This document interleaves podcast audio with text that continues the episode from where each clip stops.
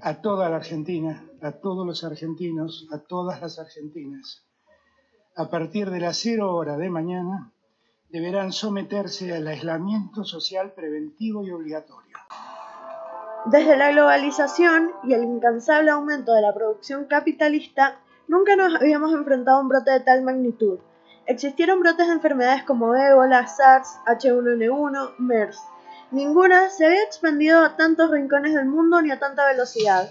Aunque muchos grupos de médicos, epidemiólogos, virólogos, etc., nos anticipaban la llegada de un brote epidémico, nadie se imaginaría la situación que vivimos. Cuando digo nadie, también me refiero a los jefes de gobierno y Estado, que creo yo tomaron acción en medida de su disponibilidad económica, de sus intereses y de la información disponible, sumado a que ninguna de estas personas, salvo quizás los gobiernos de algunos países africanos, tuvo experiencia alguna respecto al manejo de una epidemia, por lo cual, hasta que la situación no esté controlada, ya sea que se encuentre una vacuna o que los casos comiencen a disminuir hasta decaer los riesgos de contagios masivos, no se puede asegurar qué método de acción fue el más efectivo. ¿Será la cuarentena estricta de Nueva Zelanda o Argentina? ¿Funcionará el método de los países asiáticos?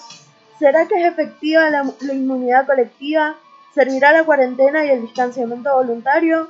¿O es más importante mantener la economía que la vida de los miembros de las sociedades?